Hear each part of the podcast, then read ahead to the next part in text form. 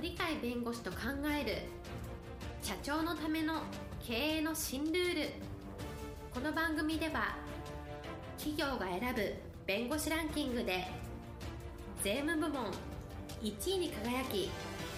70冊以上の本を出版し多くの経営者を支えてきた鳥飼茂勝が社長経営者独立希望者起業家のための経営の新ルールについてお伝えしていきます。それでは今回の番組をお楽しみください。皆さんこんにちは。お元気でしょうか？元気がすべての源です。鳥飼です。はいパラリーガルの高瀬です。今日のテーマはですね本当の富とは何か？はい、えー、今日のテーマ本当の富とは何かなんですけれども何でしょう、普通富というと、まあ、財産的な、はい、いや私は不動産何百億ものやつ持ってますよとか株を10億は持ってますよとかいや預金が5億円ぐらいありますよとか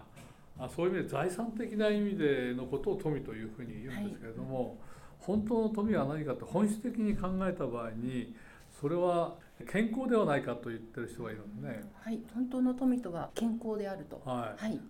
つまりお金とか株式がたくさんあるとか、不動産がたくさんある企業をたくさん持ってるぞと言っても健康でなくても死に絶えるような状況では何の役にも立たないというのはあるから根本的に言うとやっぱり健康があってその上にプラスアルファとしていろんな預金とか株式とか不動産というのではないかというやっぱり重要性の順序ってちゃんとあるんじゃないかなっていう発想だと思うんですね。はい、これで根本的なものをまだこれ言ってるのははっきり分かりやすい言い方してるのはマハトマ・ガンジーさんであって、はい、本当の富は健康だっていうふうにちゃんと明言してるわけでありまして、この人が言うと本当らしいなみたいなのがあるんですけど、それに対してもう一人ね、まあ、もっと分かりやすく言ってるのはなるほどなと思うのは100歳を超えて死ぬまで現役だったと言われてる有名なお医者さんで日野原先生っていうね、はい、非常にあのユニークな人で105歳で亡くなったようでありますけどもその人の言葉なかなか重みがある言葉で、はい、この人の言葉そのまま読んでしまいますとですね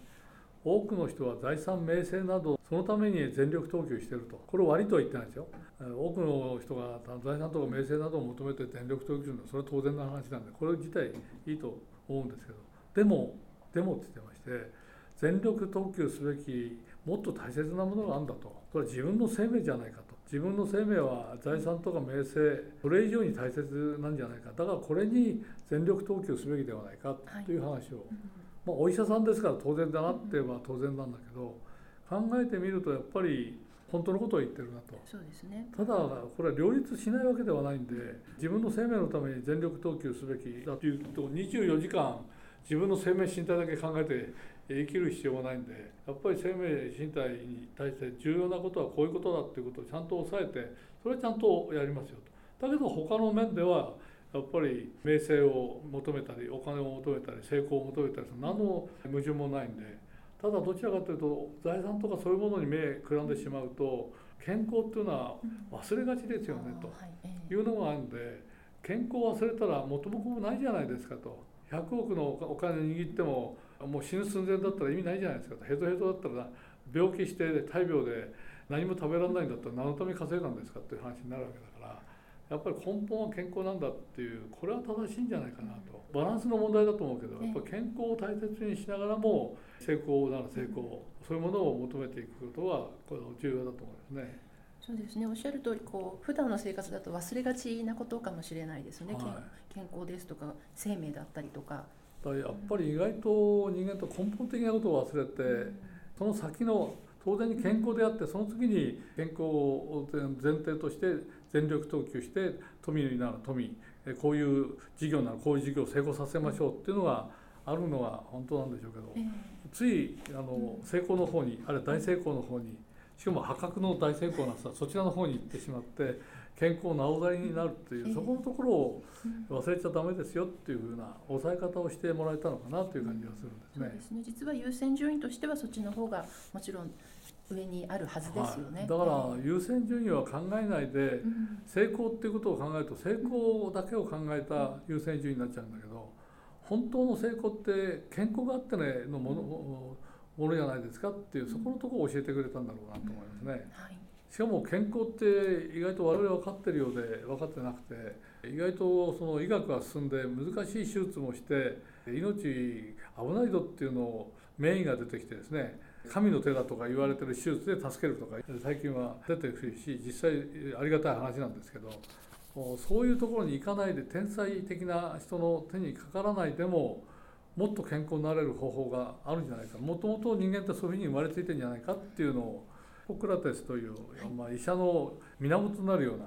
方が言ってる言葉っていうのはもう今にも通用するのかなっていうのがありますね。いくつか言わせていただきますとですね例えば一つは人は誰でもだから全ての人はっていうことですが100人の名誉を持ってる一人の名誉を持ってないと我々普通に感覚としては思ってるんだけど100人名誉あなたいるよっていうふうに言われてしまうと嘘みたいな話になるんですけどところがあの他のことをかんあの言ってることを考えるとあなるほどなと思うことがありましてそれでこの人は名医とは自分の中にある自然治癒力だっていう人間じゃないですね。自分の中に備わってる自然治癒力怪我したらそこを治していく。胃が痛くなったら胃の痛いのをちゃんと取り除いてくれるような自然な人間の体に備わってるもの。